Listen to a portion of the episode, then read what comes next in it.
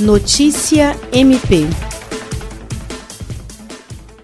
O Ministério Público do Estado do Acre ingressou com ação civil pública contra o município de Assis Brasil e o Estado do Acre pelas más condições de funcionamento de escolas da zona rural e problemas na trafegabilidade do transporte escolar. Moradores do ramal Icurian, na reserva extrativista Chico Mendes, vinham reclamando da deficiência da oferta do transporte escolar e uma vistoria do Núcleo de Apoio Técnico, órgão ligado ao MP Acriano, constatou ainda que as escolas da localidade apresentavam sérias irregularidades estruturais, falta de merenda e de professores. Foi verificado que nas escolas Polo Baixa Verde e Sandoval Batista, que funcionam na mesma estrutura física e com manutenção compartilhada entre Estado e município, haviam banheiros inoperantes, salas com pouca ventilação, ausência de refeitório, água não tratada, fiação elétrica exposta e armazenamento irregular da merenda.